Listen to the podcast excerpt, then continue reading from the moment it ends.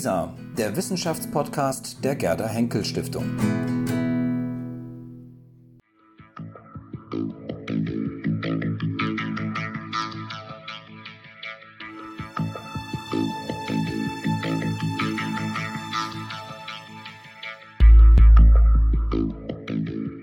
Ich freue mich sehr, Herr Professor Dr. Peter Geimer bei uns heute im Haus der Gerda Henkel Stiftung zu Gast zu haben. Ähm, an einem etwas ungewöhnlichen Ort. Normalerweise Ja. sitzen wir drin, aber wir haben heute Gremiensitzung und deswegen sind Sie ja auch in Düsseldorf und die Gelegenheit wollte ich gerne nutzen, um mit Ihnen über ein, zwei Dinge zu sprechen. Ich habe zuletzt ein Buch von Ihnen gelesen, das würde ich gerne mal ein bisschen thematisieren wollen und Ja. habe noch ein paar andere Themen mit dabei. Also erstmal herzlich willkommen. Ähm, Herr Geimer, Sie haben ein Buch über Fliegen geschrieben, und zwar in einer Reihe Naturkunde nennt sich diese Reihe. Da werden verschiedene ähm, Tiere sozusagen abgehandelt nach bestimmten Erwägungen, bestimmten ähm, Gesichtspunkten. Ähm, Sie haben sich das Thema ausgesucht oder hat man das bei Ihnen angefragt? Ähm, könnten Sie die Fliegen für uns machen? Ich habe das Thema ausgesucht. Okay. äh, Weil Sie ein Fliegenfreund sind? Nachdem ich das Buch geschrieben habe. Ja, bin ich ich eine geworden, möglicherweise. Äh, am Anfang war das vielleicht noch nicht so klar. Äh, der Auslöser, das Buch schreiben zu wollen, war tatsächlich eine Fotografie, die ja auch da in dem Buch abgebildet ist, von Antonio Beato, so um 1870 herum. Ja. Das ist ein ähm, italienischer Fotograf, der in Luxor gelebt hat äh, und dort ein Studio hatte und Aufnahmen für Touristen hergestellt hat. Mhm. Unter anderem eben auch von Grabanlagen in der Nähe von Kairo. Das ist die Aufnahme, Bild. ja. Und als er da stand und seinen Apparat postiert hat, ist eine Fliege in das Innere der Kamera geflogen. Das sieht man hier unten, ja genau. Äh, die ist also auf dieser Glasplatte, also das sind ja Fotografien auf Glas, die originale Glasplatte ist leider verloren gegangen, aber es gibt in einer Basler Sammlung diesen Abzug und da sieht man eben diese äh, Fliege darauf. Und das, äh, über diese Fliege, da ist übrigens eine. Ja, hier, stimmt. und Die hat nämlich schon ihre Genossin da, glaube ich, erkannt. Äh, Und darüber kann man so unscheinbar, diese Fliege ist, sehr viel nachdenken. Zum Beispiel die Frage, ist diese Fliege gewollt in dem Bild? Die ist da zufällig reingeflogen. Also Beato hatte irgendeine Vorstellung, warum man das Bild machen will. Und er hat hier unten auch signiert. Und eine Frage, die man sich stellen kann, ist die Fliege mitsigniert? Also kann man als Künstler eine Fliege signieren oder ist eine Fliege etwas Reales, was per se eigentlich kein Autor oder keine Autorin haben kann? Also diese kleine Fliege lässt einen schon nachdenken darüber, was ist eigentlich Fotografie, was ist Aufzeichnung, welche Rolle spielt der Zufall. So kam, glaube ich, das Interesse an der Fliege, als dem winzigen, randständigen, was äh, aber irgendwie doch verheert oder was eine bleibende Spur Sie sagen verheerend. Würden Sie sagen, das macht das Bild kaputt? Oder, Nein, ähm, also im Gegenteil. Ich finde, das macht das Bild natürlich aus meiner Sicht erst interessant. Okay. Äh, aber es ist eben nicht beabsichtigt. Und das hat mich eigentlich interessiert, weil man als Kunsthistoriker eigentlich erstmal darauf geeicht ist, auf Intention zu achten. Also darauf, was wollten Künstler und Künstlerinnen, was können wir da über die Sache. Und die Fliege ist was, was eigentlich so eine Ordnung irgendwie erstmal durchkreuzt. Mhm. Die fliegt da einfach herum, ist in dem Bild drin, ist jetzt für immer konserviert. Also die originale Fliege ist tot natürlich, weil diese Wie der Fotograf wahrscheinlich auch. der Fotograf auch. Aber hier haben wir sozusagen eine Spur eines äh, historischen Insekts, das es tatsächlich einmal gegeben hat. Sie als Kunsthistoriker, äh, Kunsthistoriker mögen das natürlich interessant finden. Der Fotograf wird sich aber wahrscheinlich geärgert haben. Wahrscheinlich auch die Auftraggeber, Ähm, oder? Ich, das ist schwer zu sagen, darüber weiß ich leider nicht viel. Ich vermute aber, dass Beato das vielleicht sogar gar nicht so schlecht fand. Und ich glaube auch, dass er möglicherweise bei der Signatur auch darüber nachgedacht hat. Ja? Oder dass es vielleicht auch eine gewisse ironische Pointe war, dieses Bild mit diesem Element, für das er eigentlich gar nicht verantwortlich war, äh, am Ende zu signieren. Aber sagen wir mal, es wäre als klassisches Bild, das man einem Touristen verkauft, in dem Sinne misslungen wahrscheinlich. Oder, ja. Ich war jetzt auch ähm, über Ostern in Urlaub an einem Ort, wo es sehr, sehr viele Fliegen gab und ähm, habe dann auch ein Buch gelesen und das war ähnlich viel Wind wie hier auch. Und Ja. als das Buch ähm, abends weiterklappte, äh, ähm, hatte ich auch mitten im Buch eine Ja. Fliege. Ja. Die lebte allerdings nicht mehr. Also, die, also da kam sie auch wieder vor. Ähm, sie zeigen in diesem Buch sozusagen das Fliegen. Ähm, vielleicht fangen wir erst mal mit der Fliege sozusagen als, als Wesen an, bevor wir sozusagen auf die kunsthistorische Seite kommen, die Perspektive. Ähm, Fliegen sind keine Nutztiere, sie nutzen eigentlich keinem Ja. irgendwas. Man wünscht Ja. sich eigentlich zum Teufel. Ja. Der Teufel ist ja auch ein Stichwort, glaube ich. Ja. Das war auch eine große Herausforderung eigentlich bei dem Buch, weil es gibt ja in dieser Reihe auch schöne Bücher über Esel zum Beispiel. Also Tiere, die man eigentlich mag. Ne? Die, die streichelt man, die, äh, haben eine bestimmte Funktion. Und die Fliege, und das war wie gesagt eine Herausforderung, fällt zunächst mal aus allem heraus. Die nützt niemandem. Kein Mensch kultiviert Fliegen, außer vielleicht äh, Genetiker im Labor, die das aber nur tun, um sie dann zu töten. Äh, man hat kein Mitleid mit Fliegen. Man tötet problemlos Fliegen, ohne irgendwie ein schlechtes Gewissen zu haben. Und die schöne Formulierung von Canetti, die ich hier auch zitiere und die wirklich äh, das auf den Punkt bringt, ähm, er spricht an einer Stelle von der Verachtung fürs völlig Wehrlose. Mhm. Und das ist schon eine ziemlich harte Formulierung, weil normalerweise würde man sagen, das Wehrlose löst eher Empathie aus. Man will dem beistehen und Verachtung für das, was ohnehin schon wehrlos ist, das ist irgendwie schon mhm. eine mhm. ziemlich harte äh, Kategorie, aber die zutrifft, würde ich sagen. Also die Fliege ist erstmal das Unding per se. Ja? Woran liegt das? Ähm, hat das mit der Physiognomie der, der Fliege zu ja. tun, dass sie uns Menschen so als so in dem Fall in Anführungsstrichen abartig erscheint? Ja, ich glaube, es hat damit zu tun, also zum Beispiel im Unterschied zur Biene, die ist uns ja auch genau. unähnlich, ja. aber gerade in der jetzigen Diskussion, mhm. die Biene äh, produziert aber zum Beispiel Honig, ja, oder wenn man an die Biene Maya denkt, also es gibt genügend Assoziationen, wo die Bienen ähm, irgendwie doch was Schützenswertes vielleicht sind. Und die Fliege hat das alles nicht. Die nützt eigentlich nicht. Man kennt sie eher als Schädling, mhm. Äh, und ich glaube aber, was mich eben auch interessiert hat, ist eben, Sie haben es ja schon angedeutet, die radikale Menschenunähnlichkeit der mhm. Ne? Also man hat nicht den Eindruck, die Fliegen haben zum Beispiel keinen Blick, würde ich sagen. Ja, also selbst wenn man das Auge vergrößert, das gibt es ja schon seit dem 17. Jahrhundert, diese Mikrographien von Robert Hooke. Die haben Sie auch, die ist auch hier in dem Bild, glaube ich, ja. mit drin, ja. Dann sieht man dieses riesengroße äh, Auge, aber man hat nicht den Eindruck, dass da ein Blick dahinter steht, mhm. ne? dass die Fliege uns anblickt. Und ich glaube, damit hat es viel zu tun. Also diese Empathielosigkeit liegt, glaube ich, glaube ich, daran, dass man die Fliege fast eher als Ding wahrnimmt. So ein störendes, brummendes Ding, äh, das man beseitigen will. Ähm, bis in das Märchen hinein, sieben auf einen Schlag und so weiter. Mhm. Oder keine Fliege was zu Leide tun, sagt man ja auch nur, weil, weil es sozusagen eher der Normalfall gewesen wäre, ihr mhm. was zu Leide zu tun. Man stirbt, äh, sie starben wie die Fliegen Genau, genau, ja. genau. Und das hat mich eigentlich interessiert, ne? dieses völlig irgendwie Randständige der Fliege, die aus allem Möglichen herausfällt. Mhm und die aber gerade dadurch vielleicht ähm, unglaubliche Imagination erzeugt. Ja? Also Versuche dann vielleicht doch zu verstehen, wie sie sieht oder sich in das Leben einer Fliege hinein zu versetzen. Äh, also das spielt dann eben in der, in der, Kunst oder in der Literatur auch eine große Rolle. Mhm, aber, aber, ich würde sagen, als erstmal ist das Motiv die, die völlige das radikal andere, das uns nicht meint, würde ich auch sagen. Also die Fliege ist, mhm. man fühlt sich auch durch eine Fliege nicht adressiert. Es fehlt der Blickkontakt. Mhm. Also einem Hund, einer Katze kann ich einen Blickkontakt aufnehmen. Ich zitiere ja auch diese Stelle des Philosophen Jacques Derrida, mhm. der einen interessanten Text über Tiere geschrieben hat und sagt, die meisten Philosophen haben sich immer damit beschäftigt, wie sie Tiere anschauen als Menschen. Und er beginnt eben einen Text damit, dass er beschreibt, wie seine Katze morgens, die ihn ins Badezimmer begleitet, ihn anschaut, wie er nackt im Badezimmer steht. Mhm, und er sagt, man muss sich auch mal die Frage stellen, wie sehen die Tiere uns eigentlich? Mhm. Ja? Und er sagt, da kommt mir ein ganz bodenloser, unheimlicher Blick auf mich als Mensch entgegen. Plötzlich werde ich mir selber fremd im Blick dieser Katze.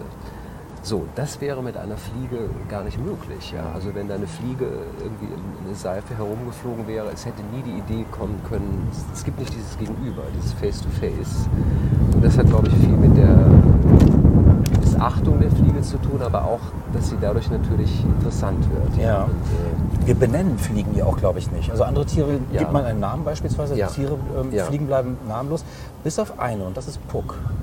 Puck, das stimmt. Das, wir bei der, bei der Biene Maya. Das ja. stimmt. Puck ist eigentlich die, kommt nicht vor, habe ich lange überlegt, ja. muss nicht Puck auch einen Ort haben. Ja. Ähm, das stimmt. Puck ist die große Ausnahme. Es gibt aber übrigens noch andere Ausnahmen, wie ich gelernt habe, nämlich die Biologen geben offenbar auch ihren Versuchstieren Namen ah, ja. stellenweise. Also, also die können unterscheiden oder die fliegen? Äh, das ist auch so ein Ding. Man kann sich unterscheiden, glaube ich. Wenn zwei sind und, und, irgendwie die sich paaren sollen, scheint das irgendwie noch ganz, ganz gut möglich zu sein. Ja. Aber Sie haben recht, bis auf diese ganz wenigen Ausnahmen wie Puck, da habe ich auch gar keine gute Erklärung, warum eigentlich. Mhm. Warum, warum bedurfte es eine Biene Maya noch, noch dieser Fliege, die ja ganz gut eigentlich ein bisschen äh, dümmlich so, ja. ich glaube, so eine Erinnerung. Genau. Ne? Aber, ja. äh, aber auf jeden Fall als Individuum irgendwie erkennbar. Das war für mich die einzige, die mir so einfiel, wo ich dachte, das ja, ist das die, die, die benennen wir tatsächlich. Das stimmt.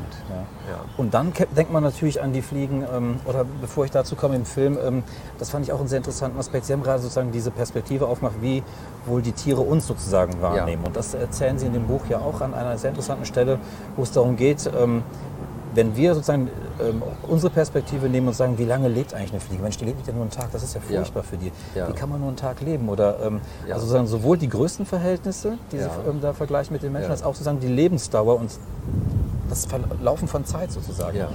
Ähm, das fand ich ganz interessant, dass es im. Grunde dasselbe ist, was wir eigentlich auch empfinden an Lebenszeit. Ja, es gibt ein, die Stelle meinen Sie wahrscheinlich, ein, also ein Buch über Mikroskopie von, aus dem 18. Jahrhundert von Henry Baker. Und der stellt tatsächlich die interessante Überlegung an, dass er sagt, im Grunde ist das bei der Fliege, die lebt zwar kürzer, aber dafür ist ja auch alles viel kleiner in ihrer Welt. Ne? Die nimmt viel kleinere Dinge wahr. Und, aber sie, hat ja, sie durchläuft ja einen Zyklus der, der Vermehrung, der, der Generation, des Heranwachsens. Also er sagt eigentlich, wenn man sich in die Fliege versetzen könnte, wäre das Leben gefühlt genauso lange wie unseres. Ja. Nur es ist natürlich extrem miniaturisiert äh, und verkleinert. Aber so gab es immer Versuche, sich doch irgendwie in diese Welt hineinzubegeben. Und der interessanteste ist vielleicht von Jakob von Uexküll, also ein Biologe, der so in den 30er Jahren ein Buch geschrieben hat, Streifzüge durch die Umwelten von Menschen und Tieren. Und äh, Uexküll geht zwar zunächst mal davon aus, dass wir alle in Blasen leben. Der ist dann auch später wichtig geworden für den Konstruktivismus, also so die Erkenntnistheorie, die sagt, eigentlich leben wir alle in einer völlig geschlossenen Welt und konstruieren, was die anderen so denken, aber wir können da eigentlich nicht irgendwie kommunizieren wirklich, sondern man hat immer nur so eine Ahnung, was in der anderen Blase, so nennt er das auch, vorgeht. Und so stellt er sich das also auch mit der Fliege vor, aber interessanterweise kann man das natürlich nicht lange durchhalten, dieses Denken. Also irgendwie, wenn man, sobald man sich versucht, in die Lebenswelt einer Fliege zu versetzen, muss man ja doch anfangen zu imaginieren. Man muss auch wahrscheinlich anfangen, ihrem Menschen ähnliche Verhalten zu unterstellen. Und bei Uexküll zeigt sich das ganz schön dadurch, dass er ähm, eine Serie von Zeichnungen äh, anfertigen lässt, wo er versucht zu zeigen, wie die Fliege eine Dorfstraße wahrnimmt. Und die Dorfstraße sieht sehr ähnlich aus, wie wir die Dorfstraße sehen. Sie ist ein bisschen unscharf vielleicht, aber man sieht, es scheint unmöglich zu sein, sich in das völlig radikal andere hineinzudenken. Wenn man das versucht, kommt doch wieder so viel Vertrautes mit. Ähm, und das kann man ja auch vergleichen mit, mit Außerirdischen. Also Versuche, sich Außerirdische vorzustellen, scheitern meistens daran, dass man das radikal andere nicht denken kann. Schon allein, wenn man sich vorstellt, die haben Augen oder so, ist man schon wieder völlig im Anthropomorphismus drin. Also sich die so anders vorzustellen, dass da nichts mit uns übereinstimmt, das geht irgendwie an die Grenze der, der, der Vorstellungskraft. Ne? Und das ist bei Uexküll so interessant, weil er erstmal sagt, ja, wir leben alle in ganz geschlossenen Welten und dann versucht er die Welt der Fliege zu rekonstruieren. Die sieht dann sehr ähnlich aus eigentlich wie, wie unsere. In der Tat, nur ein bisschen unscharf. Nur ein bisschen unscharf. Genau, ja. ja, genau. Und dann gab es ja den Versuch sozusagen der Menschen, die dann angefangen haben, sozusagen nicht nur die Perspektive der Tiere einzunehmen, sondern sich, Sie haben schon vom Anthropomorphismus gesprochen, ähm, sich ähm, ja, praktisch als ein Zwitterwesen aus Fliege, aus Tier und Mensch Ja. ähm, zu denken und dann eben Ja. auch als Fliege. Und ähm, Ja. das sind in der Regel dann eher so Gestalten, die erstmal einen Horror, glaube ich, ähm, beim Ja. Betrachter ja, auslösen. Ja.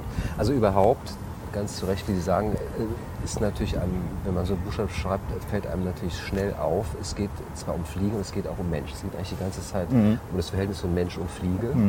Und um die verschiedenen Konstellationen, die es da gibt. Einige haben wir jetzt schon genannt. Und eine wäre aber tatsächlich die Fantasie der Verschmelzung. Also es gibt ein Lebewesen, in dem Menschen und Fliege verschmelzen. Das gibt es schon bei E.T. Hoffmann äh, in der romantischen Literatur, aber eben auch im Horrorfilm. Also 1958 dieser Film, den wahrscheinlich viele kennen, Die Fliege, der von einem Physiker handelt, der so ein Teleportationsmodell erfindet, also der sich, äh, der also Gegenstände von einem Ort an den anderen morphen kann, ähnlich wie bei Raumschiff Enterprise, das Beamen.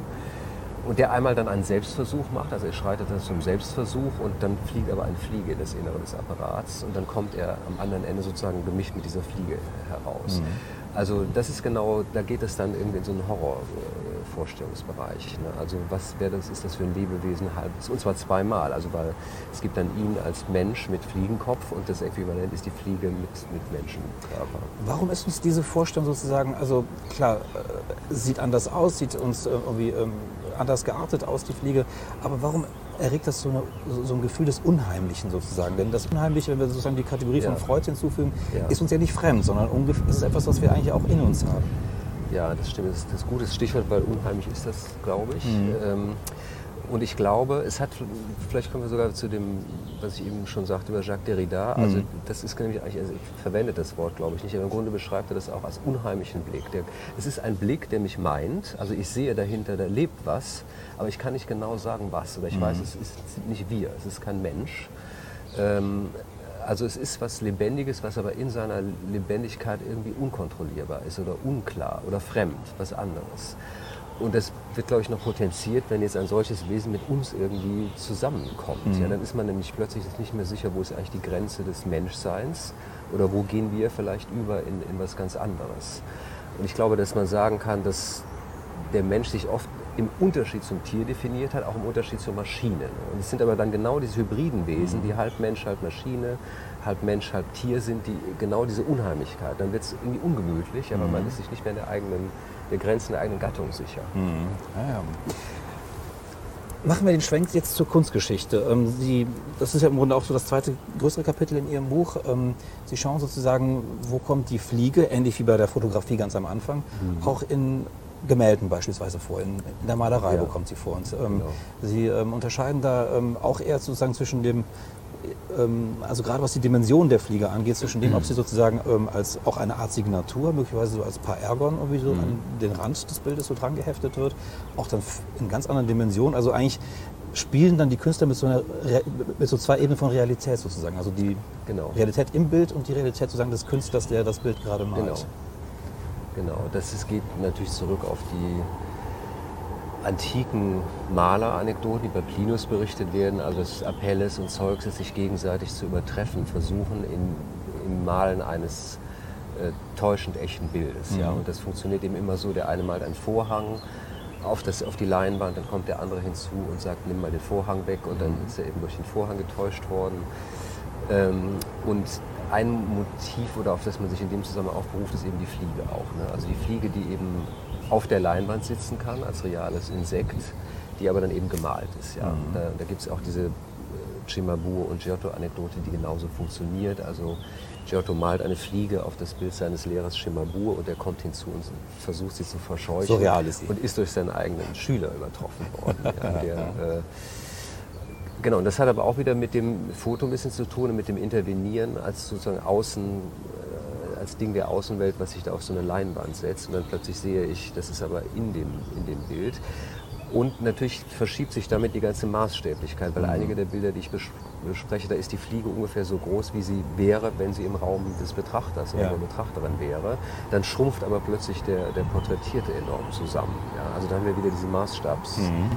Ja. Und ähm kann man da auch äh, davon ausgehen, dass das auch eine gewisse Ironie der, der Künstler war, sozusagen, wenn man so eine Fliege in einer völlig anderen Proportion plötzlich darstellt, wenn man sie auch auf äh, ein Kunstwerk mit ähm, äh, arrangiert, von dem man eigentlich glaubt, dass es ein besonders, ja, besonders wertvolles, ästhetisch wertvolles Kunststück es hat einen großen ähm, ästhetischen Wert, dass man ausgerechnet da eine Fliege hinsetzt.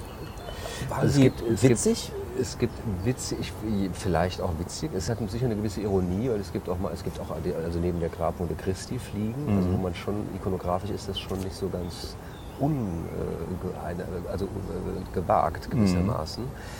Ähm, ich glaube, in der Regel verweist, ist die Fliege aber vielleicht so das Zeichen, in dem der Maler, das sind dann meistens Maler, auf sich selbst verweist. Also sagt, das ist das, was ich sozusagen als Zutat hinzufüge und was meine Meisterschaft mhm. unter Beweis stellt.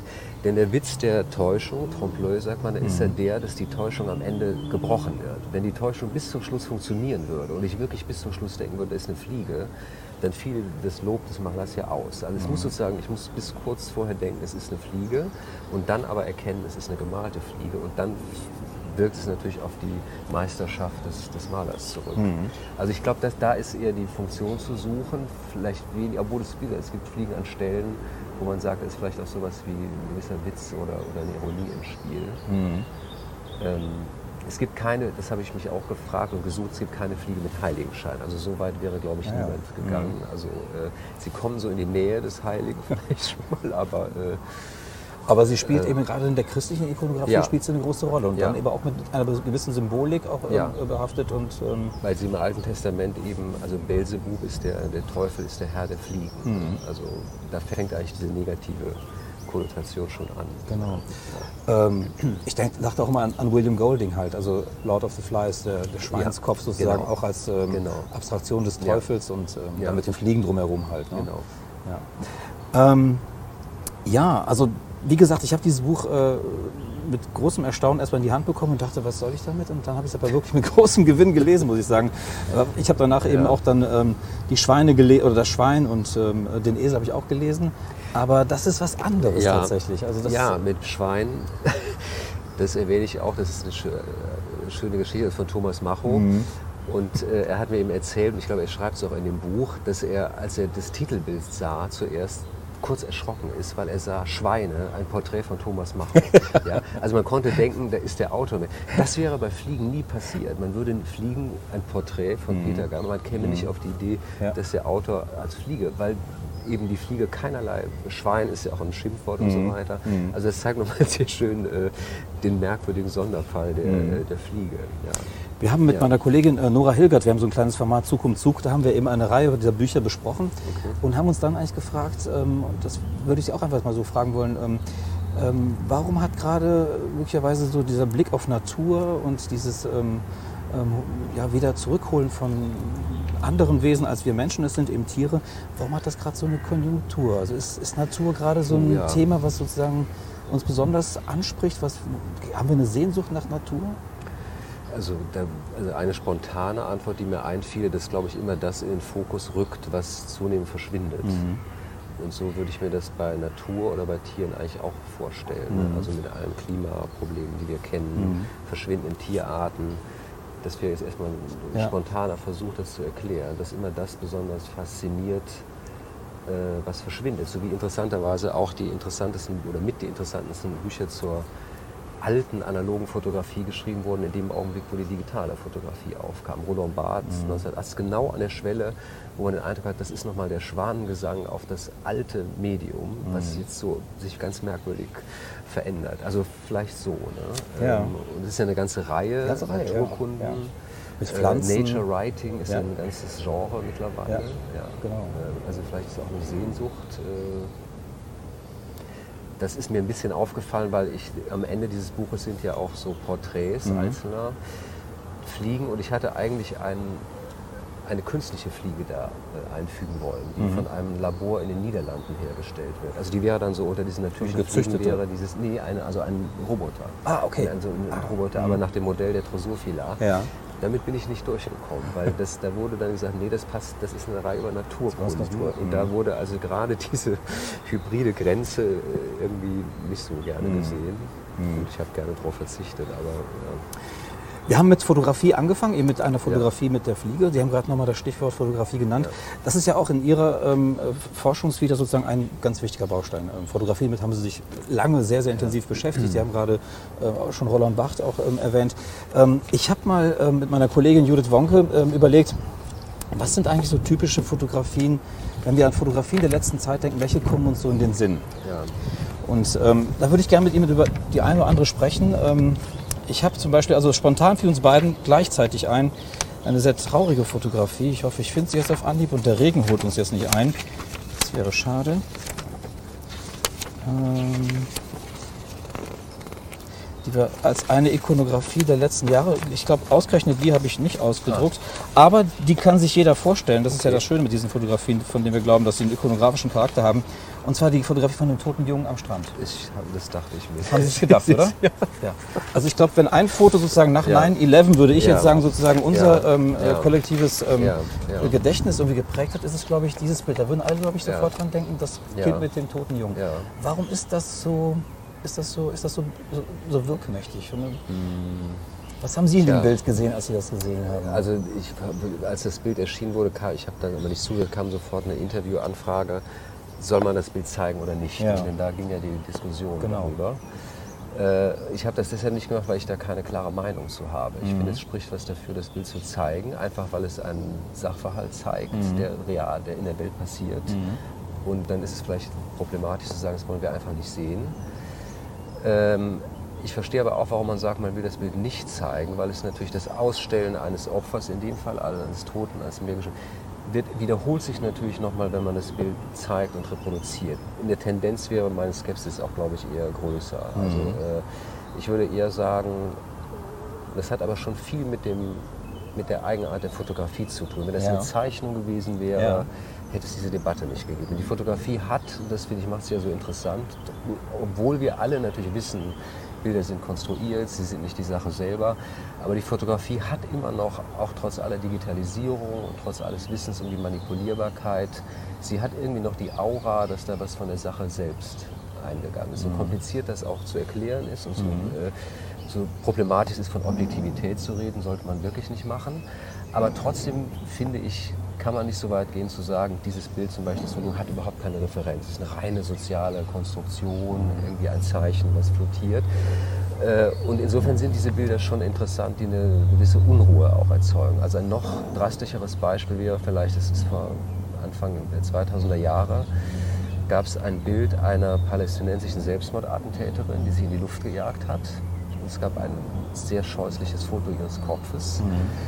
Und das NZZ Folio, also das Magazin der, der Neuen Zürcher Zeitung, hat entschieden, das Bild abzudrucken. Aber sie haben so eine Art Vorwarnung auf der ersten Seite geschaltet. Also und Achtung, auf Seite 34 kommt dieses Bild. Und sie dokumentieren auch, dass sie in der Redaktion lange darüber gesprochen haben oder nicht, also ob sie es zeigen sollen oder nicht, haben sich dann dafür entschieden. Und dann gab es eine Flut von Zuschriften. Also die NZZ hat eine Sonderseite eingerichtet. Leute haben das äh, Abonnement gekündigt und haben gesagt, ich habe sofort, äh, ich habe das Bild sofort entsorgt. Ja. Also als sei die ganze Wohnung kontaminiert, ja, nur durch dieses eine Bild. Und das ist schon was Merkwürdiges. Ne? Also dass die Bilder offenbar irgendwie doch noch so eine Wirkungskraft haben und irgendwie etwas von, der, von dem Dargestellten da eingegangen ist Ja. oder in der Sache haust. Was interessant ist, denn Sie sprechen an einem ähm, Punkt, sagen Sie sozusagen ähm, von, der, von dem naiven ähm, Glauben von der Manipulierbarkeit der Bilder. Ja. Was genau meinen Sie damit? Ja. Heißt das sozusagen, dass, wir, dass, wir, ähm, dass es völlig naiv ist zu glauben, die Bilder seien Ja. nicht manipuliert oder, oder, oder was, was, was steckt dahinter? Ich glaube, es gibt zwei Naivitäten. Die eine folgt der anderen. Also ich würde sagen, es war erstmal ähm, am Beginn der Fotografie gibt es ja ganz stark die Vorstellung, hier haben wir jetzt ein Medium, in dem die Natur sich selbst zeigt. ne? Das war ein- der Begriff von Henry Fox Talbot, also einem der Erfinder der Fotografie, der 1844 ein Buch schreibt, The Pencil of Nature. Ja? Also das ist der, der, der Zeichenstift der Natur. Aber sehr schnell, und ich würde sagen, schon bei Fox Talbot selber, hat man natürlich gesehen, das stimmt nicht. Weil ich muss ja immer eingreifen, ich muss einen bestimmten Blickpunkt wählen. Also insofern würde ich sagen, ist dieser naive Realismus, der also glaubte, die Fotografie ist die Sache selber, der war relativ schnell vorbei und wurde durch ein Wissen, dass da ja eine Konstruktion am Werk ist, abgelöst. Ich glaube, heute neigt man dazu, diese Konstruiertheit zu verabsolutieren. Also heute weiß jeder sofort, ja klar, ne, Medien, Bilder ist ja manipuliert, Fotografie ne, ist manipuliert. Und das stimmt. Ich will nicht behaupten, das stimmt nicht, aber es, ist, stimmt nicht ganz, sondern es gibt, glaube ich, und auch nicht bei allen Bildern. Also bei einer Werbefotografie käme ich nie auf die Idee zu sagen, hier sehe ich was Reales, weil ich So weiß, wie gestellt das ist. Aber bei dieser Aufnahme, die Sie erwähnen zum Beispiel, ist jetzt klar, da kann, es kann sein, vielleicht ist das ein gestelltes Bild, aber der erste Impuls ist, glaube ich, nicht der zu sagen, ich misstraue. Ich glaube, so liest man doch keine Zeitung. Man liest doch nicht die Zeitung und sagt, bei jedem Bild ist so. Ich gebe, schenke dem keinerlei Glauben. Äh, Und das macht die Sache aber kompliziert, weil es klar ist, die Bilder können manipuliert sein. Wir kennen ja auch genügend Fälle. Äh, Sie müssen es aber nicht. Und nach wie vor gibt es ja Bilder, die bestimmte, denen man eine bestimmte Beweisfunktion Ja. zutraut. Nie Ja. isoliert. Sie brauchen immer eine Zeugenaussage dazu oder es muss immer jemand sein, der das Bild nochmal zusätzlich bezeugt. Also das würde ich schon sagen, kein Bild ist aus sich heraus evident. Hm. Man braucht immer, die Evidenz muss immer zusätzlich noch durch einen Kommentar, einen Zeugen. Aber die Bilder sind auch nicht nichts. Das ist mir eben sehr wichtig. Die Fotografien sind nicht einfach nur Spielbälder, wo jeder sozusagen seine Konstruktion mitmachen kann, sondern es gibt irgendwie einen, eine Widerständigkeit da. Sie haben da einen sehr interessanten Artikel ähm, zu, glaube ich, 100 Jahren ähm, Roland Barthes geschrieben ähm, über die Mythen des Alltags. Und ähm, dort ist eben eine Aussage sozusagen, dass eigentlich ähm, ähm, wir permanent sozusagen mit Bildern konfrontiert sind und auch permanent über Bedeutung drin suchen. Heißt denn in allem Bedeutung suchen auch, dass man sozusagen das auch hinterfragt, was man sieht? Oder sind wir sozusagen anthropologisch so gebaut, dass das, was wir, was wir sehen, mit dem Auge wahrnehmen, dass wir das automatisch für Realität, für wahr halten? Ähm, also mit dem automatisch Bedeutung suchen, das stimmt.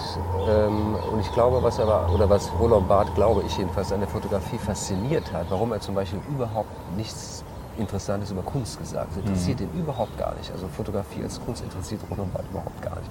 Sondern ihn interessiert das als, wie er das sagt, Emanation des vergangenen Wirklichen. Also als Einschreibung einer Sache, die da mal im Augenblick der Aufnahme vor der, vor der Linse war. Und da komme ich zu Ihrer Frage zurück. Und da interessiert ihn, glaube ich, dass man dem Bild zwar eine Bedeutung geben kann, nachträglich, als jemand, der das Bild schaut oder auch vielleicht als Fotograf wie Beato, der wollte was Bestimmtes äh, machen. Aber diese Fliege, deswegen interessiert die mich ja, die verkörpert auch dieses Moment des Zufalls. Ja? Also da ist was vorgefallen oder ins Bild gefallen. Äh, und das ist gerade nicht, das bedeutet eigentlich erstmal nichts. Das passiert. Das ist ein Vorgang der Wirklichkeit, der sich irgendwie eingeschrieben hat. Und so gibt es auch Theorien der Fotografie, wie Sigrid Krakau zum Beispiel auch, die sich, die glaube ich, das so, sich so vorstellen, die Fotografie und auch der Film ist erstmal ein Speicher, in dem ganz, in den ganz viel einsickert. Ja? Und dann sehe ich da hinterher, auch Talbot sagt das schon, ich sehe hinterher Sachen, von denen ich gar nicht wusste, dass die zum Zeitpunkt der Aufnahme anwesend waren an dem Ort. Das heißt, es gibt diese Bedeutungszuschreibung, aber interessant an der Fotografie finde ich, dass man oft erst hinterher sieht, was die Bedeutung gewesen sein könnte. Das ist im Moment der Aufnahme, hat, kann eine Fotografie, nicht jede, eine Werbung auch wieder nicht, aber kann ein Potenzial haben. Ein Beispiel, was, mir, was ich einleuchtend finde. Es gibt eine Aufnahme von Hitler 1914 ähm, bei einer Feldherren, äh, am Ganz Feldherren, äh, Halle, genau, ja. oder also eine, ne, so, eine, so eine Demonstration für die Mobilmachung ja, zum genau. Ersten Weltkrieg 1914. Äh, das heißt, Hitler ist, niemand weiß, wer Hitler ist. Der Hitler ist eine anonyme Figur, die irgendwo so ein bisschen versucht, Kunstmaler zu sein. Und er ist irgendwo wahrscheinlich, es gibt auch Diskussionen, die sagen, das Bild ist manipuliert, aber er ist wahrscheinlich irgendwo in der Menschenmenge drin. Und äh, später hat er dann seinen Hausfotografen Heinrich Hoffmann, der dieses Bild nämlich gemacht hat 1914, gebeten mal zu schauen, ob er da in der Menschenmenge ihn irgendwie entdeckt. Wie gesagt, es ist nicht ganz klar, ob das eine nachträgliche Manipulation ist, aber was ich sagen will, gilt glaube ich trotzdem, egal ob es manipuliert ist oder nicht, dass nämlich dann das Bild nachträglich was geworden ist, was es zum Zeitpunkt der Aufnahme noch nicht war. Plötzlich ist es nämlich ein Bild des Reichskanzlers Adolf Hitler mit allem Wissen, was wir über den haben. Und 1914 war es sozusagen erstmal radikale Kontingenz. Es war irgendeine, und Hitler ist nicht prominenter als die Person X, die neben ihm steht. Ich habe immer mal überlegt, das wird man nicht schwer realisieren, ich habe immer mal überlegt, man müsste mal versuchen, einen Aufsatz zu schreiben über die Person, die neben Hitler auf dem Bild steht. Also eine völlig anonyme Figur, die ist aber eben nicht überliefert. Über die werden wir, aber im Grunde hätte man dann so ein bisschen Gespür äh, für, für, die, für die Kontingenz dieser, dieser Aufnahme. Und deswegen interessiert mich an der Fotografie nach wie vor diese ganze besondere Zeitlichkeit des Bildes. Es gibt einen Moment der, der Aufnahme, da wird irgendwas eingefroren, festgefroren und das wandert dann durch die Zeit und wird sozusagen mit immer anderen Blicken gesehen. Aber es ist irgendwie wie so eine Insel, es ist irgendwie wie so ein eingefrorener Augenblick. Ist es denn was anderes als Malerei beispielsweise? Ich stelle mir Ja. auch jetzt vor, ähm, ein Bild, ähm, was ich jetzt, Ja. ähm, Monet malt eine Landschaft Ja. beispielsweise. Ist ja auch sozusagen nur ein Ausschnitt von etwas, in einem Rahmen auch noch dann eingefasst. Ein Bild ist auch nur ein Ausschnitt sozusagen von etwas. Klar, jetzt sieht man, das eine ist gemalt, das andere ist fotografiert, aber sozusagen das Festhalten dieses Moments, den beide gerade erleben, sowohl der Fotograf als auch der Maler. Ähm, wie würde man das voneinander unterscheiden? Oder ist das letztendlich eine selbe Praxis, die man da ausübt? das ist eine interessante Frage, weil es da zwei ganz unterschiedliche Auffassungen gibt, nämlich diejenigen, die sagen, und auch nicht ganz zu Unrecht würde ich sagen, Fotografie und Malerei unterscheiden sich eigentlich gar nicht so stark. Ähm, ne, also man könnte zum Beispiel sagen, im Grunde genommen niederländische Malerei, 17. Jahrhundert, das ist eine sehr ähm, also eine Darstellung realer, realer Objekte, eine Peter de Hoch, so Genreszene gibt es überhaupt keine besonderen Historien, eine sehr detailgetreue Darstellung. Äh, und es gibt die These, man sagt, das ist ja eigentlich auch schon die Vorwegnahme der Fotografie. Ich würde aber ganz im Gegenteil sagen, der große Unterschied ist meiner Meinung nach die Art und Weise, wie diese Bilder in die Welt gekommen sind. Und da würde ich sagen, gibt es einen kategorialen Unterschied. Ich will ihn wirklich relativ groß machen zwischen einem Maler oder einer Malerin, die an einer Leinwand steht und mit dem Pinsel Stück für Stück von Hand etwas aufträgt, oder ein Bild, wo eine Lichtstrahlung, die von einem realen Gegenstand ausgegangen ist, unter Umständen im Sekundenbruchteil oder im Bruchteil einer Sekunde eine Spur auf einem Film hinterlassen hat. Auch das ist natürlich hochgradig vermittelt. Auch da würde ich nie sagen, das ist dann die Sache selbst. Aber es, ist, es hat schon einen Moment von Automatismus. Und auch bei der digitalen Fotografie würde ich sagen, ist das nicht ganz verschwunden. Das ist sehr relativiert, dadurch, dass wir schon im Herstellen von Bildern wissen können, wir können die manipulieren nachträglich oder löschen. Das ist natürlich ein großer Einschnitt bei der Digitalisierung. Ich sehe das Bild sofort. Früher musste das ja auch entwickelt werden. Es vergingen Tage vielleicht, bis ich überhaupt erst mal sehen konnte, was ich mache. Jetzt kann ich das sofort löschen. Das sind alles Riesenunterschiede. Insofern würde ich das nie einebnen. Aber ich glaube, diesen Moment von, von Nichtkontrollierbarkeit oder Automatismus, den, den gibt es auch noch in der digitalen Fotografie. Und natürlich ist auch ein Maler, da gibt es auch unkontrollierte Momente, aber ich würde sagen, es gibt nicht diesen Moment, dass da was vorfällt. Ja, mhm. also, oder dass da irgendwie sich was einschreibt oder, oder Licht ein, ein physikalisch-chemischer Vorgang. Da würde ich sagen, funktioniert die Malerei ganz anders. Und deswegen würde man ein gemaltes Bild auch nicht als Zeugnis oder als Beweis verwenden. Mhm. Mhm. Fotografie auch nur unter erschwerten Bedingungen. Ich mhm. brauche immer einen Augenzeugen, aber die werden zum Teil vor Gericht, gibt es ja auch den Videobeweis, wieder immer in Verbindung mit, mit, mit, Berichten noch. Aber das würde man mit, mit einer Zeichnung oder meiner, einer Malerei nicht machen können. Mhm. Das hätte nicht, erstmal würde sofort jede Glaubwürdigkeit wäre diskreditiert. Mhm. Bei der Fotografie ist sie zu Recht auch angefochten, aber sie ist nicht per se, würde ich sagen, ausgeschlossen. Mhm.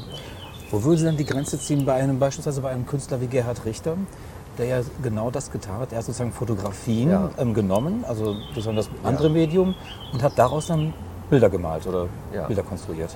Ähm, arbeitet er genau in diesem Grenzraum dann? Ja, ich glaube, das Interessante bei Richter, oder der hat ja also in den 60er Jahren schon damit angefangen, also 62, 63.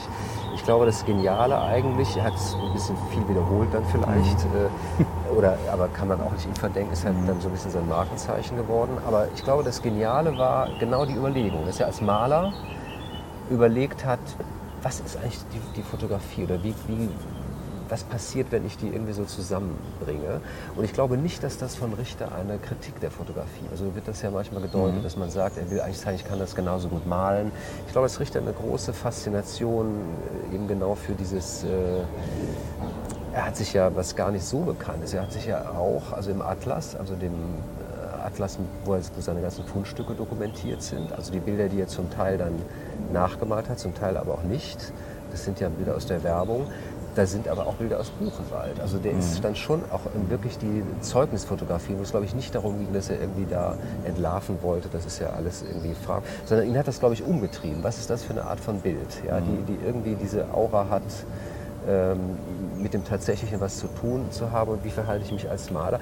Und dann finde ich die Idee eigentlich erstmal ziemlich genial. Also ich male jetzt mal einfach Fotografien und schaue, was, was passiert dann in diesem, ja. diesem Zwischen. Man hat das in diesem Film Werk ohne Auto gesehen, da wurde es sozusagen als eigentlich ja. eher ein Zufallsmoment äh, ja. seines Schaffens sozusagen ähm, dargestellt. Ähm, er hat irgendwie was, er hat sich gesucht als Künstler, hat irgendwas dann probiert und plötzlich sah er das und dachte, das ist es, das ist mein Stil. Ja, ich glaube, ein Moment, was bei, bei Richter schon auch eine Rolle spielt, wie ja auch bei der Pop Art in Amerika, die ist ja ein bisschen früher, aber ich, ich glaube, das ist ein Moment, wo die Künstler so einen Impuls hatten zu sagen, warum sollen wir eigentlich immer noch neue Motive erfinden? Es gibt ja in den Medien schon so viel. Ne? Also ist unsere Realität sind eigentlich immer schon die medialen Bilder, auf die wir uns beziehen. Wir müssen uns gar nicht mehr auf die Natur beziehen, sondern mhm. wir sind immer schon auf der Ebene der, der Vermittlung als eine Art zweite Realität. Ich glaube, dass das bei Richter auch eine Rolle spielt. Mhm. Dass er sich also daran abarbeitet, an dieser Welt, die, die eben in Zeitschriften oder Illustrierten oder Fotografien sich abbildet. Mhm. Zum Schluss, denke ich, ähm, muss man, glaube ich, unweigerlich heute auch nochmal drauf kommen. Sie haben das eben schon angesprochen mit der digitalen Fotografie. Wir haben eine Flut von Bildern inzwischen. Wir können jederzeit Bilder produzieren, wir können sie jederzeit weglöschen, ähm, ja. wir können sie mehrfach neu arrangieren mit den einfachsten ähm, Tools, die man im Netz hat und so weiter oder auf dem, auf dem Handy einfach ja. mit irgendwelchen Apps. Ähm, glauben Sie, dass sozusagen durch diese Bilderflut ähm, unsere Rezeption von Wirklichkeit, von, von, von Realität sich dadurch nochmal verändert, dass wir ähm, noch ein gebrocheneres Verhältnis zur Realität möglicherweise bekommen, als wir es ohnehin schon haben? Riesige Frage, ja. natürlich, die man auch nicht so schnell ja. Äh, zum Abschluss noch beantworten kann. Also, dass da was geschieht, ist, glaube ich, ziemlich klar. Ähm, und wie gesagt, es hat, glaube ich, damit zu tun, also ich bin ja auch noch groß geworden mit so einem Schwarz-Weiß-Fotoalbum. Mhm. Das ist, glaube ich, auf eine Art wirklich historisch. Ja? Also diese, auch schon Schwarz-Weiß ist ja schon, kann man jetzt wieder zitieren, es mhm. gibt schon wieder Retro-Wellen, wie man Schwarz-Weiß sozusagen digital zitiert. Ähm, also da ist, glaube ich, erstmal die schiere Menge der Bilder macht, macht einen großen Unterschied und die Verfügbarkeit und vor allen Dingen die, die Übertragbarkeit von einem Medium ins andere, vom Handy in den Computer, von dort wieder woanders hin. Also das macht schon sehr viel aus. Ich würde aber jetzt nicht sagen, das war ja mal so in den 80er, 90er Jahren so eine Überlegung, ne, die Simulation, also wir sind mhm. überhaupt nicht mehr imstande, zwischen dieser Bildwelt und der Realität zu unterscheiden. Baudrillard macht das genau, stark. Ne? Baudrillard, ja. ne? Mhm das glaube ich eigentlich nicht, dass sich das mhm. bewahrheitet hat. Äh, es wird komplizierter, ja, oder es gibt immer mehr Hybride und, und, und Gemengelagen. Aber ich glaube nicht, dass dieses Realitätsprinzip sozusagen einfach so, so schnell auszutreiben ist. Aber in der Praxis des Umgangs hat sich natürlich enorm, enorm viel verändert. Also ich, Ja. auch zum Beispiel, es gibt ja ganz viele Bilder, das war sicher früher auch tendenziell, von denen man gar nicht weiß, werden die überhaupt noch angeschaut. Also ein Großteil der Bilder, die man als Tourist macht, ja, oder wenn man durch die Stadt geht und sieht diese Haufen von Bildern, oder Leute, die zum Teil gar nicht mehr das Objekt, was sie eigentlich fotografieren, anschauen, sondern schon sofort das durch den Bildschirm. Also da gibt es natürlich schon eine, eine Verschiebung. Ähm, aber die müsste man, glaube ich, einfach erstmal akzeptieren oder beobachten. Ich glaube, da zu sagen, da geht was unter oder so, oder das ist so kulturpessimistisch, bringt auch nichts. Ja, also ich glaube, man sollte das erstmal beobachten und beschreiben und irgendwann kann es ohnehin nicht mehr zurückdrehen. Mhm, klar. Ähm, Eins, was gerade auffällt, ist, was, was würden Sie das als, oder kann man das auch als, als eine, eine, einen Ausdruck von Kunstschaffen auch ver- verstehen? Ähm, das sind diese ähm, Hybride aus Bild und Text, diese sogenannten Memes, die ja überall entstehen. Ähm, also Ja. eben mit diesen sehr gewaltigen, also sehr, sehr bekannten Bildern wie, wie die hier, da kommt noch ein Text halt dazu von den Leuten, Ja. die das halt irgendwie ähm, Ja. versuchen über zu interpretieren oder einen Joke draus zu machen oder was auch immer halt. Also hier diese Banksy-Sachen, da gab es zig im Netz ähm, äh, Also Memes die dazu. Texte, die andere, also Dann schreibt irgendwas dazu, ne? Ähm, Genau, ich, okay, ähm, ja. Stell dir vor, du kaufst ein Bild und es kostet eine Million und dann genau. wird es irgendwie zerstört. Oder irgendwie, also so, irgendwie so witzige Sachen oder so. Ähm, hier zu diesem Brand damals gab es auch zig Memes irgendwie im Netz. Oder hier bei in China die Leute, die halt inzwischen Ge- Gesichtserkennung. Also wir haben jetzt zig von Bildern, die alle praktisch durchs Netz äh, gehen und dann immer irgendwie mit irgendwelchen Texten sozusagen versehen sind. Auch das ist ein ganz berühmtes Bild der letzten Jahre Ja, hier. Ähm, Entsteht da, kann man sowas auch als Kunst irgendwie begreifen, sozusagen das- Ineinandergreifen von Text und Bild oder gab es das auch schon? Wäre das was Neues? Also das Ineinandergreifen von Text und Bild gibt es natürlich schon ganz lang. Also schon nehmen Sie eine mittelalterliche Handschrift, eine illustrierte Handschrift. Also das ist bestimmt nicht neu. Und ich glaube auch, dass es unproduktiv ist, was vor einiger Zeit mal so gemacht wurde, Bild und Text so gegeneinander zu richten. Also ich glaube schon, wir leben, wobei sich das schon ein bisschen geändert hat. Man, lange Zeit oder vielleicht sogar immer noch, würde ich sagen, ist unsere Kultur eher Sprach äh, dominiert. Ne? Also, oder der, sowas wie Vernunft assoziiert man nach wie vor doch eher noch mit Sprache. Ähm, das, aber umgekehrt, die Bilder spielen in immer mehr Bereichen eine Rolle, also auch in der Wissenschaft. Wissenschaftliche Visualisierungen spielen immer eine größere Rolle. Also mir hat mal jemand gesagt, ich weiß nicht, ob das stimmt, dass vor 30 Jahren war der Vortrag eines Wissenschaftlers ein Vortrag und ein paar Bilder dazu. Mittlerweile ist es umgekehrt, das Bild und ein bisschen Text dazu. Sicher ein bisschen übertrieben. Und diese Bilder sind zum Teil auch Promotion, glaube ich. Man weiß oft gar nicht, bra- brauchen die die wirklich für die Forschung oder sieht das nicht eher gut aus, um das zu vermitteln. Aber auf jeden Fall würde ich schon sagen, dass Bilder in sehr, sehr vielen Bereichen eine Rolle spielen, aber interessanterweise häufig oder in Kombination mit Text, wie ich das eben auch schon mit dem Zeugnis sagte. Ne? Ein Bild für sich genommen ist schon was oder hat eine Wirkung, das ist ganz klar. Und die ist auch nicht einfach beschreibbar. Also ich würde schon sagen, es gibt etwas Irreduzibles an Bildern. Ja? Also wenn ich ins Museum gehe und mir ein Bild anschaue, würde ich erstmal sagen, da ist was, das kann ich nicht einfach übersetzen. Das muss Bild sein und auch Bild bleiben. Aber wir wollen ja nicht stumm enden. Wir wollen ja irgendwie reden und wir wollen ja ne, uns vor Bildern unterhalten. Und dann kommt die Sprache ins Spiel und dann finde ich, passiert das Interessantes. Dann kommen eben Bild und Text zusammen und ergänzen sich gegenseitig. Das ist aber nicht neu, würde ich sagen. Aber wenn sozusagen ich das mir so vorstelle, Bild ähm, und, ähm, und Text, jetzt wir haben von mittelalterlichen Handschriften gesprochen, da korrespondieren die beide miteinander. Heute sozusagen können sozusagen die einfach auch entgegengesetzt sozusagen gestellt. Man hat ein Bild, was eigentlich was ganz anderes aussagt und verpasst es dann mit einem, äh, verpasst dem Bild einen Text, Ja. der was in eine völlig andere Richtung das Ganze dann äh, weist. Das würde ich sagen, war auch schon immer so. Okay. Weil der Text, würde ich sagen, immer schon keine reine Verdopplung war. Mhm. Ich würde mal behaupten, man kann in einem Text gar nicht ein Bild einfach verdoppeln. Mhm. Es gibt immer irgendeine Differenz oder einen Zwischenraum. Äh, Und das funktioniert in beiden Seiten. Ich würde auch sagen, man kann einen Text auch nicht vollständig illustrieren. Ein Text hat auch ganz spezifisch sprachliche Qualitäten, die ich nicht visualisieren kann. Aber das ist eigentlich interessant. Ich finde interessant, das machen ja heute viele eben Medien in solchen Verbünden eher zu denken, als die so zu, zu isolieren, das Bild, die Sprache, der Text. Gut. Ja, Ja, dann Dank. Danke ich Ihnen sehr für das Gespräch. Äh, Da beschwert sich schon einer, Ja. glaube ich, aufhören. Und dann den Malkasten. Ja. Ja. vielen Dank, dass Sie sich die Zeit genommen Ja. haben. Und danke für das Gespräch.